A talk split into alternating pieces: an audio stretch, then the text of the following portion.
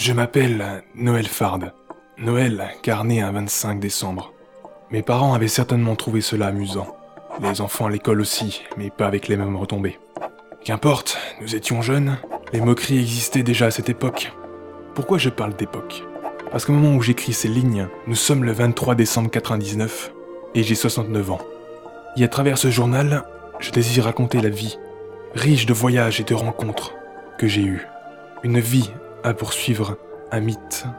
Une vie à chercher celui qui se nomme comme je me prénomme. Une vie dédiée au Père Noël.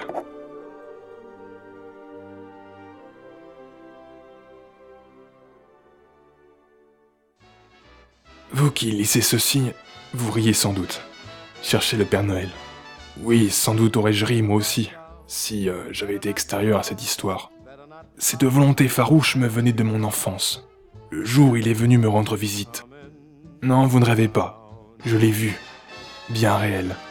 La nuit du 24 décembre 1936, alors que j'allais avoir 6 ans. Je dormais paisiblement lorsque j'entendis un bruit. Réveillé en sursaut, et bien conscient de la date, je me glissai à pas feutré en dehors de ma chambre, jusque dans le salon où trônait notre sapin, le cœur battant à un rythme endiablé, en raison du stress et de l'excitation. Et là devant moi se trouvait un gros bonhomme rouge qui tenait une lampe dans laquelle il semblait s'être cogné. Étonné de me voir ici, je l'étais tout autant et je n'ai pas su dire mot. Bonsoir, mon petit ami. Tu es le seul à être réveillé dans la maison? Je hochai la tête simplement, la bouche encore grande ouverte. Comment tu t'appelles? Je. Noël. Tu t'appelles comme moi alors Très bien, mon petit Noël. Surtout sois sage et va te recoucher sans bruit. Ne dis pas que tu m'as vu, car personne ne te croira. Tu as compris? Oui, Père Noël. Tu me le promets? Oui. C'est bien. Allez, va. Naturellement, je repartais vers ma chambre, certainement encore un peu secoué par cette rencontre inattendue. Mais avant de retourner à ma chambre, j'avais tout de même une question à poser. Est-ce que je vous reverrai, Père Noël? Le gros bonhomme rouge s'apprêtait à passer par la cheminée, mais il prit le temps de se retourner pour me répondre, un grand sourire aux lèvres. Pour ça, il faudra que tu me cherches, mon petit Noël. Et j'apparaîtrai peut-être.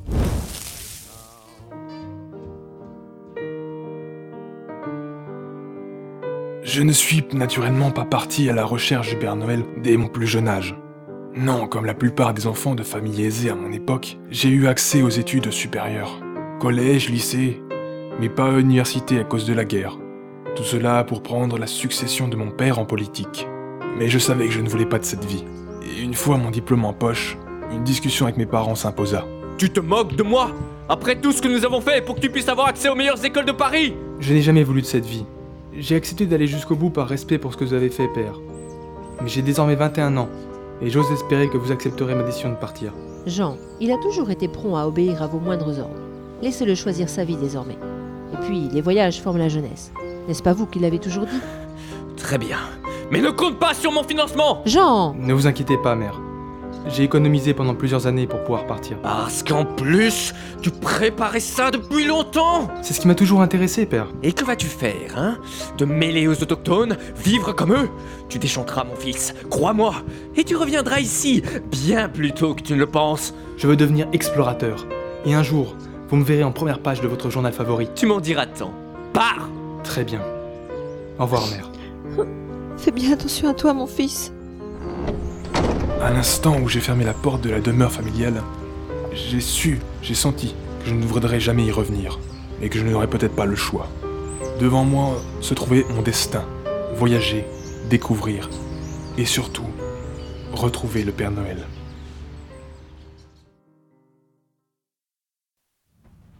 Pendant les quatre années qui suivirent, j'ai travaillé là où on avait besoin de moi, et là où je pouvais trouver de quoi manger.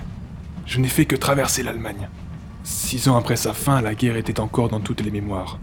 Mais je me suis arrêté en Tchécoslovaquie, en Pologne, et surtout en Russie, avant de finalement me poser mes valises à Saint-Pétersbourg, qui se nommait à cette époque Leningrad. J'étais arrivé en 1955, soit deux ans avant de prendre la mer sur le premier brise-glace à moteur nucléaire que j'avais aidé à construire, le Lénine. Un magnifique bâtiment de 134 mètres de longueur, pouvant atteindre jusqu'à 18 nœuds. Capitaine Koutchev, je souhaite servir sur ce bateau. Et, et pourquoi accepterais-je, mon jeune ami? Je souhaiterais me rendre en Laponie. Le Lénine est un brise-glace, pas un navire de croisière.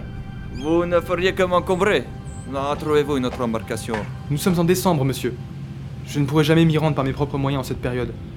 Et une fois que vous serez parti, je ne suis pas sûr d'avoir une autre chance.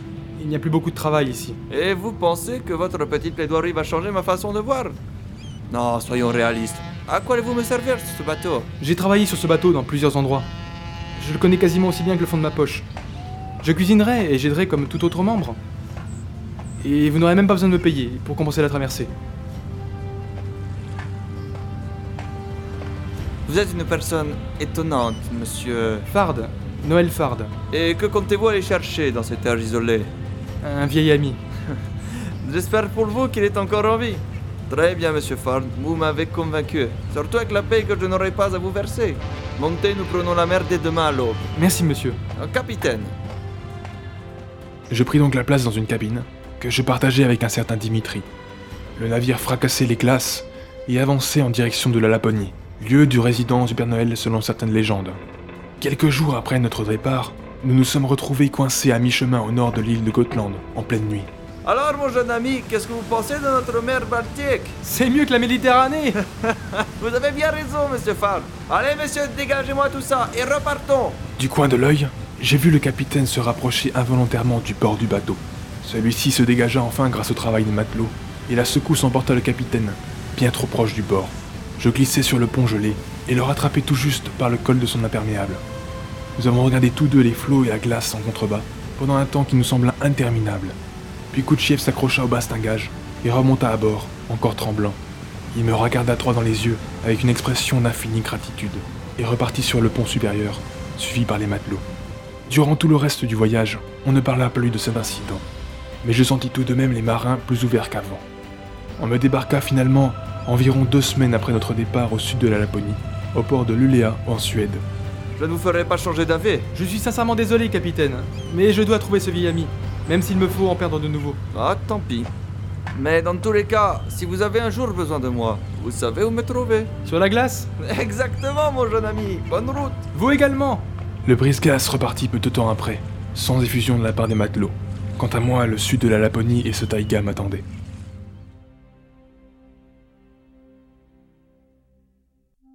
Une fois arrivé en Laponie, j'ai préféré suivre la côte en direction de Kemi, afin d'éviter les terres gelées le plus longtemps possible.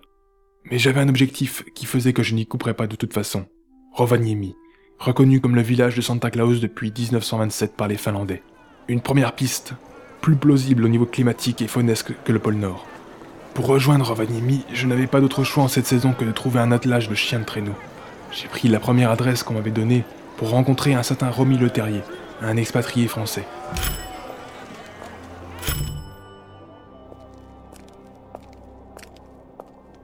Euh, bonjour, il y a quelqu'un? Bonjour Qu'est-ce que je peux faire pour vous? Une jeune femme venait d'entrer dans la pièce, le teint légèrement hâlé, des cheveux blonds mi-longs ramenés en arrière de la tête, avec une mèche retombant sur le visage. Des yeux verts profonds et une bouche pulpeuse donnaient une beauté certaine à cette femme d'environ 30 ans.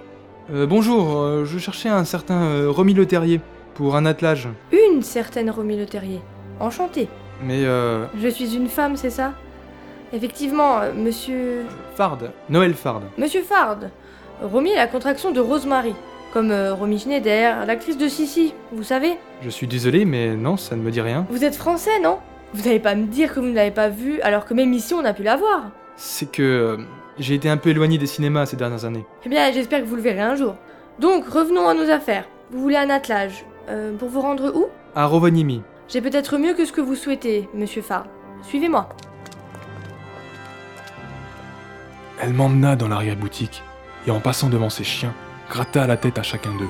Puis elle poursuivit son chemin pour se retrouver dans l'arrière-cour de la boutique et devant une machine pour le moins étonnante. On aurait dit une sorte de caisse ouverte sur l'arrière, munie de sièges et de skis en bois à l'avant. Le tout semblait motorisé. Qu'est-ce que c'est? Un skidoo. Une motoneige de chez Bombardier, très récent. Il n'y en a que 225 dans le monde pour l'instant.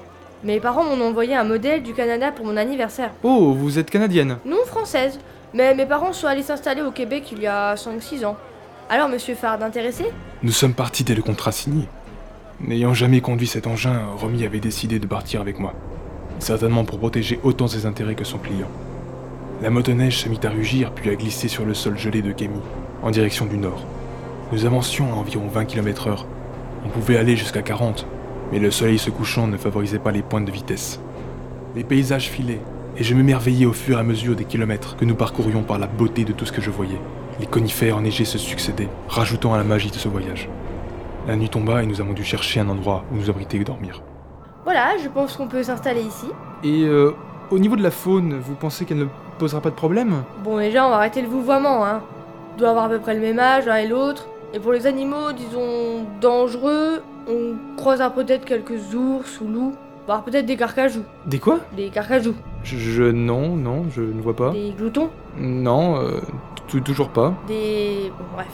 Rien de bien grave. Allez, il faut aller dormir. On va tout de même faire des tours de garde, hein, pour ne pas se faire surprendre. Pas de souci, je veux bien commencer après la route que vous tu as faite. Très bien, merci. Je vais donc aller me reposer, euh, pff, ça ne me fera pas de mal. Je te réveille dans 5 ou 6 heures, je parviens rarement à dormir plus. Oui, ce sera parfait. Bien, alors euh, bonne nuit. Bonne nuit. Romy s'enfila dans son sac de couchage puis se blottit contre la paroi du côté protégé du vent. Je la regardais, toujours la même mèche de cheveux blonds tombant sur son visage, paisible. Je me retournai vers l'entrée de la grotte et les étoiles. La Laponie était tout simplement magnifique en cette saison. Romy n'avait en tout cas pas menti. Elle se réveilla six heures plus tard et j'ai pu dormir à mon tour. Le soleil était déjà bien haut quand j'ouvris les yeux. Hello la marmotte Bonjour, il est quelle heure? Environ 11 heures heure locale. Je n'ai pas souhaité te sortir d'hibernation trop tôt, tu me semblais bien parti pour l'hiver là. Très drôle. Heureusement que je ne suis pas un ours. Oh, les ours bruns vivant dans la région n'hibernent pas vraiment. Ils peuvent se réveiller très facilement, hein. Le bruit sortait de la caverne dans laquelle on avait dormi, plus en profondeur. Nous avons récupéré très vite nos affaires, et après nous être plaqués contre la paroi extérieure de la caverne, la main sur la bouche de l'autre, nous avons attendu. Un ours d'environ 2 mètres, sortit peu après, et s'éloigna sans même nous jeter un regard. Nous avons attendu qu'il soit hors de notre champ de vision pour exprimer notre soulagement, entre rire et soupir, avant de finalement reprendre notre route, peu de temps après. L'arrivée à Rovaniemi se fit en fin d'après-midi.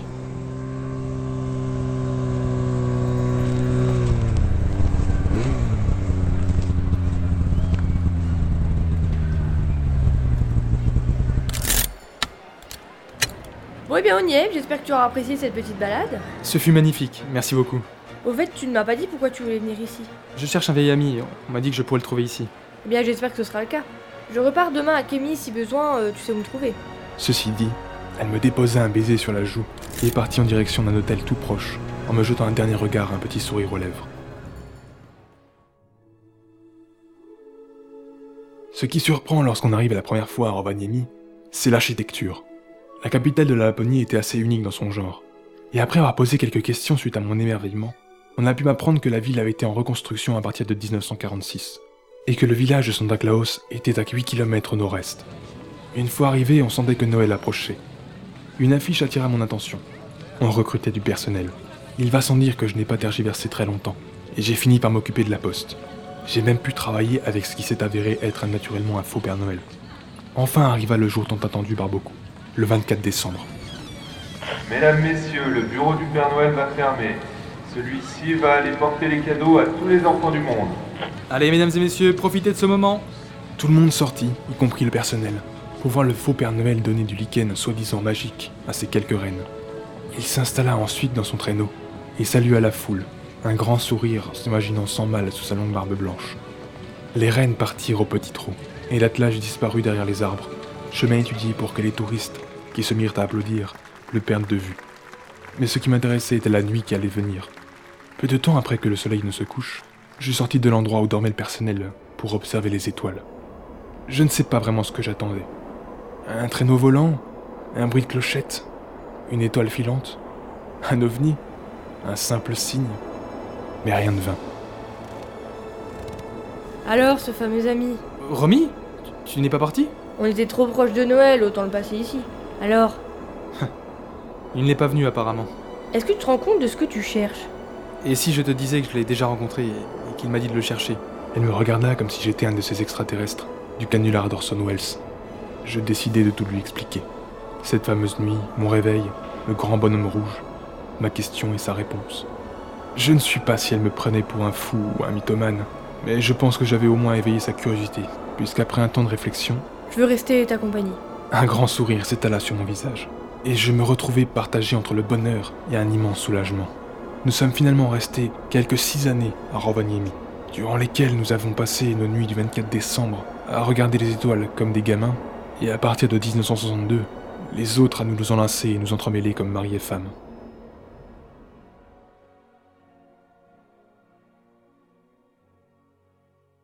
Nous avions l'avantage, Romy et moi, d'habiter une ville mondialement reconnue.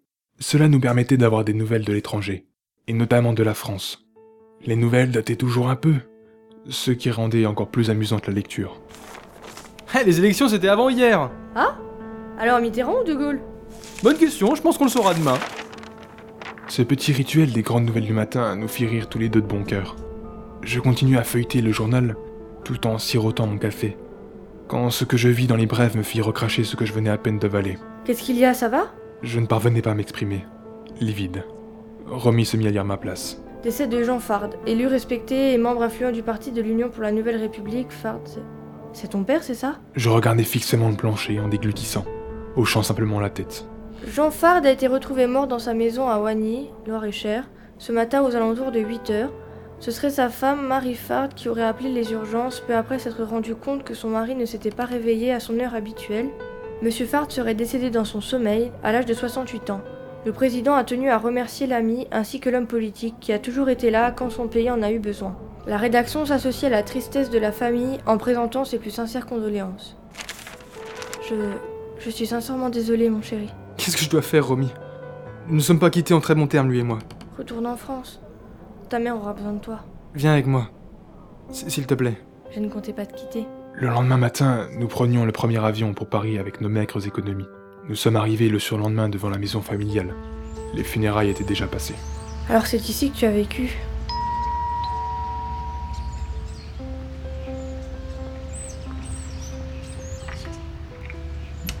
Oui Bonjour, maman. Noël Oh mon chéri, tu es rentré Tu es rentré Oui, je suis rentré. Après une longue étreinte, elle nous fit rentrer dans le salon où nous pûmes enfin discuter. Je lui racontai tout en détail.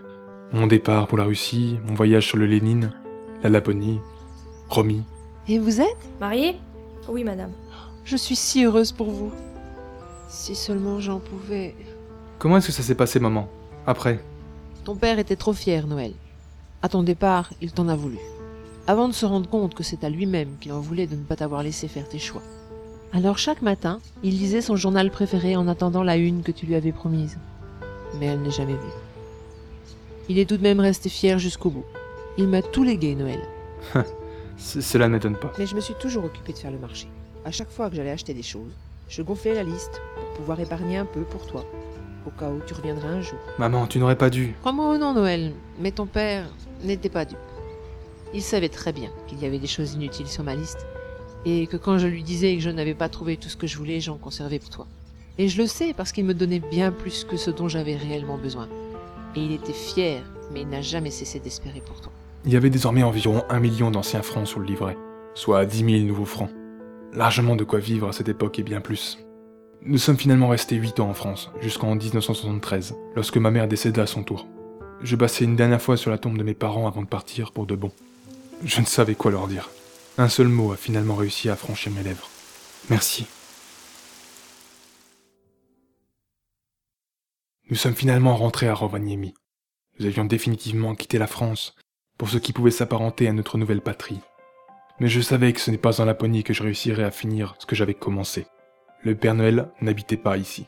Car oui, à 43 ans, ma volonté restait intacte. En 1977, quatre ans plus tard, nous avons finalement appris qu'un brise-glace recherchait désormais du personnel à Leningrad-Saint-Pétersbourg dans le but de rejoindre le pôle Nord. Je n'hésitais qu'un seul instant. Romy me suivit dans l'aventure. Bonjour, monsieur. C'est ici qu'il faut s'inscrire pour faire partie de l'équipage de l'Arctica. Bah, c'est moi si je rêve Capitaine Koutchev Non, Elfard Quelle bien bonne surprise, mon vieil ami Euh, Cela fait combien de temps? Euh, 10 ans? 15 15 ans? À peu près, effectivement. Oh, et je n'avais pas vu la très jolie dame à vos côtés. Mademoiselle Madame Romy Fard. Mais Vous avez bien de la chance, mon ami. Alors, qu'est-ce que vous faites ici à Leningrad? Nous cherchons à embarquer sur l'Arctica en direction du pôle Nord. Sérieusement? Le capitaine se mit à parler en russe, à l'officier avec qui j'avais posé une question juste avant, et ce dernier opina du chef avant d'inscrire ce qui semblait être nos noms sur une liste. Et voilà, monsieur Fard, vous faites officiellement partie des 150 marins qui seront à bord. Mais euh, comment vous... Mon jeune ami, c'est tout là l'intérêt d'être le capitaine de ce bâtiment. Vous rigolez Mais non, mon ami, il faut croire que j'aime les brise-glaces. Et pour moi, la fameuse malédiction des femmes à bord. Vous ne serez pas seul à bord, madame. L'Arctica emploie également des femmes. Croyez-le ou non, la malédiction ne concerne pas les brise-glaces. Allez, montez, vous me raconterez votre histoire à tous les deux à bord. Nous avons finalement embarqué sur l'Arctica. Le bâtiment était magnifique, l'intérieur de grande classe. Arrivé dans sa cabine, le capitaine nous raconta un peu son histoire depuis qu'il m'avait débarqué en Laponie, et nous lui racontions notre rencontre à Rovaniemi. Je mettais néanmoins volontairement le but que je poursuivais, histoire qu'il ne me prenne pas pour un fou. Bon, le départ n'est pas encore pour maintenant. Je vous laisse prendre vos quartiers. Nous partirons dans quelques jours pour tester l'Arctica. Après quelques semaines d'essai, nous sommes finalement partis en direction du pôle Nord le 9 août 1977. Nous sommes passés par les mers de Kara et de Laptef, puis nous sommes remontés vers le nord, au 130e méridien. Alors, Madame Fard, vous appréciez l'air marin revigorant? Plutôt, capitaine. Plus agréable que la Méditerranée. Vous avez trouvé la femme parfaite pour vous, Monsieur Fard. Pendant la traversée, nous avons eu la joie d'avoir un membre d'équipage supplémentaire. Mishka, un adorable ourson blanc, notre mascotte. L'ambiance était toujours plus de bon enfant, nous étions aux manœuvres autant que nous pouvions, et nous nous réchauffions chaque soir une fois les dernières lumières des cabines éteintes. Romy était néanmoins plus fatiguée qu'à l'accoutumée. Elle n'avait pas l'habitude du bateau, me disait-elle. Le 17 août à 1h du matin, UTC, nous avons finalement atteint notre objectif. À tout l'équipage, j'ai l'immense plaisir de vous faire savoir que nous avons atteint notre objectif. Nous avons atteint le pôle Nord. Tous les membres d'équipage, même Mishka, attendaient sur le pont. Yuri Kulchev, la larme à l'œil, planta un drapeau soviétique et un tonnerre d'applaudissements sont suivis. Je suivais le mouvement, heureux pour toute cette formidable famille. Mais pour moi, le pôle Nord ne m'apporta qu'une terre stérile, gelée. Romy me serra dans les bras avec un petit sourire désolé. Le 22 août, après avoir parcouru pas moins de 3830 000 marins, nous sommes finalement revenus à notre point de départ. Je serrai la main du capitaine, qui me prit dans ses bras comme un frère. Il en fit de même avec Romy, qui tressaillit légèrement, avant de nous saluer tous deux en marin et de nous souhaiter bon vent. Oh, Noël Oui? Cet ami en Laponie, vous avez finalement pu le retrouver Hélas, non, capitaine Ah, c'est dommage. Et si vous réussissez à le trouver un jour, dites-lui que j'ai toujours été sage. Nous avons finalement profité un peu de notre séjour en Russie. Nous étions heureux, comme au premier jour. Bientôt, je laissais tomber cette histoire du Père Noël. Et le temps passant, je devenais de plus en plus convaincu que j'avais rêvé cette nuit-là. Nous avons finalement décidé de voyager.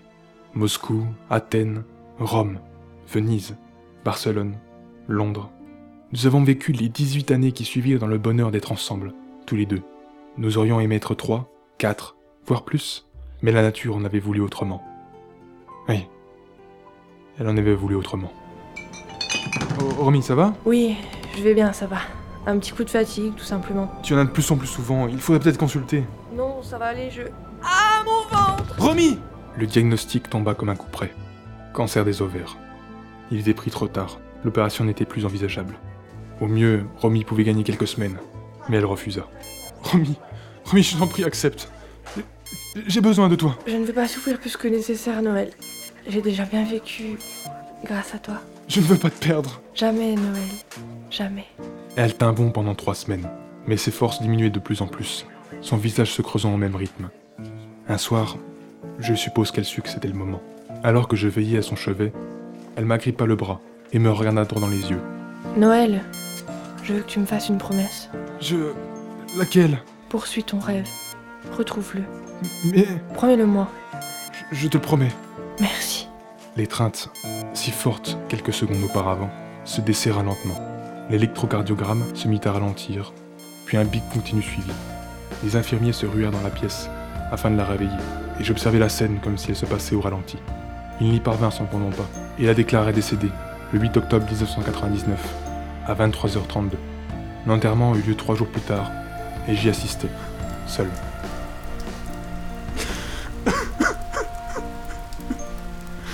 Je te l'ai promis, je vais le faire, Romy. Je vais le retrouver pour toi. Sans tarder, je me mettais à chercher. Les légendes étaient différentes selon les pays, certes, mais elle se recoupait au moins sur un point. Le Père Noël devait forcément se trouver dans l'hémisphère nord. Or, je savais que ce n'était ni en Finlande, ni en Suède, ni en Norvège. Je fis un choix. Le Groenland et l'Islande est assez proches. Je commencerai par ces deux terres. Après, ce serait le Danemark, puis la Sibérie si besoin était. Mais j'ai prié que non. Deux mois et demi après le décès, je faisais mes bagages et prenais le premier avion pour l'Islande. Arrivé à Reykjavik, je me mis en route immédiatement. Bonjour, dites-moi, je cherche un guide. Savez-vous où je pourrais en trouver un? Oui, bien sûr. Vous retrouverez certainement l'office du tourisme. Attendez, je vous donne l'adresse. Je me rendais donc à l'adresse indiquée sur le papier et trouvai effectivement un guide, parlant parfaitement français, Johan Einarsson. Il était d'accord pour m'emmener voir les différents sommets d'Islande, principalement volcaniques. La première partie du trajet se passerait en 4x4, la seconde en montgolfière.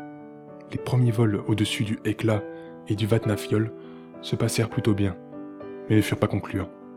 Il ne restait que le Katla avant de remonter vers le nord, et l'été programmé pour le lendemain, veille de Noël.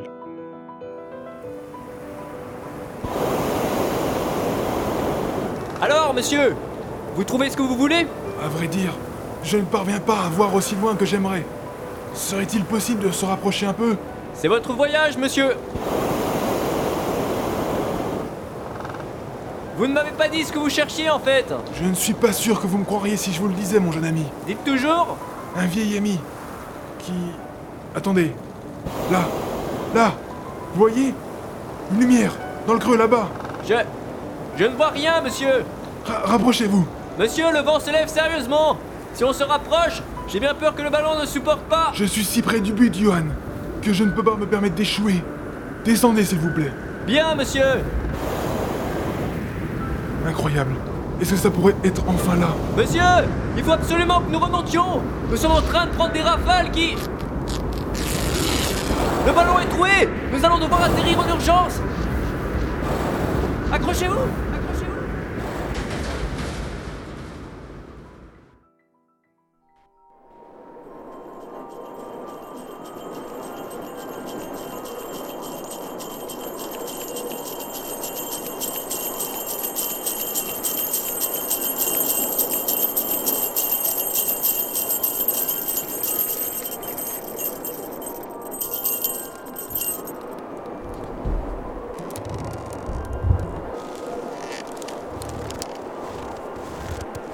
Eh bien, mon petit Noël, il semblerait que tu m'aies trouvé.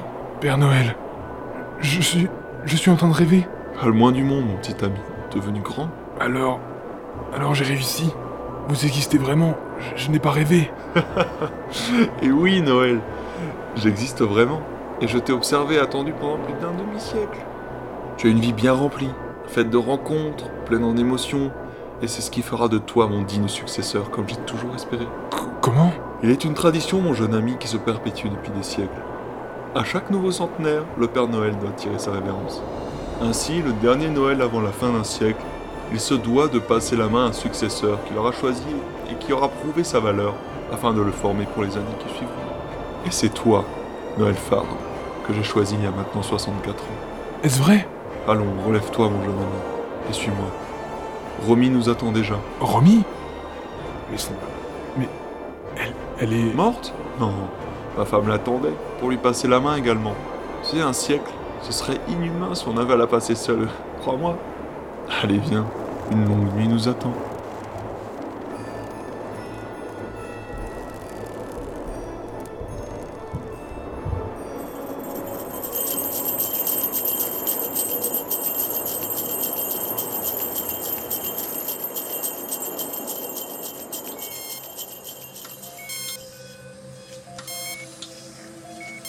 Savez, vous avez eu beaucoup de chance, monsieur Narson. Dans tous les cas, vous n'avez rien de sérieux. Vous pouvez sortir dès que vous voudrez. Et mon client? Je crains qu'il ne passe pas la nuit. Si vous avez eu de la chance d'atterrir sur de la neige, lui n'en a pas eu autant. La roche qui y avait en dessous aura certainement raison de lui d'ici peu. Il n'y a plus grand chose à faire, hélas. Je peux rester avec lui? Si, si vous voulez. Il est réveillé, mais nous l'avons mis sous morphine pour calmer la douleur. Je ne sais pas s'il pourra vous répondre. Merci, docteur. C'est, c'est honorable ce que vous faites. Il n'est jamais bon de mourir seul. Au revoir, monsieur Narson. Au revoir, docteur. Monsieur Monsieur, vous m'entendez? Johan, Oui, je suis là. je... Je te remercie. Je l'ai... Je l'ai trouvé. Qui ça? Regarde. Mon journal. Pour toi. Je m'appelle Noël Fard. Noël, car né un 25 décembre. Mes parents avaient certainement trouvé cela amusant. Les enfants à l'école aussi, mais pas avec les mêmes retombées. Qu'importe, nous étions jeunes. Les moqueries existaient déjà à cette époque.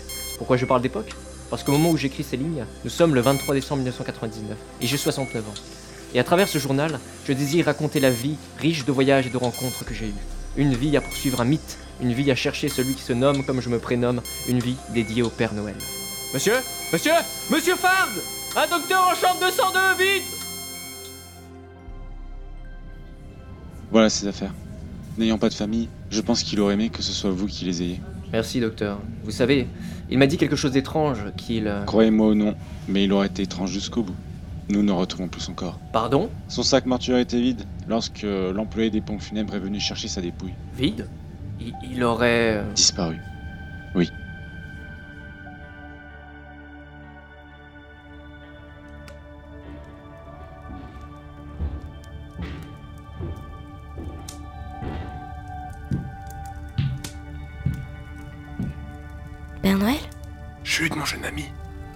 T'appelles-tu Noël Johansson, Père Noël.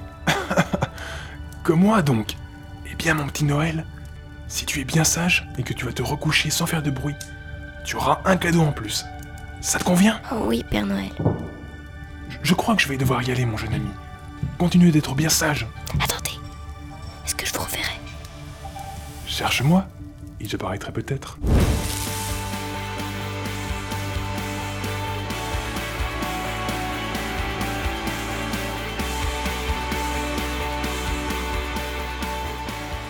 Cher vieil ami, un mono de la NSM Corp avec les voix d'Alinor, Charlito, Jack Skellington, Zadek, Laurence M, Delmire, Yann et Tegru Sud. La NSM Corp vous souhaite de bonnes fêtes.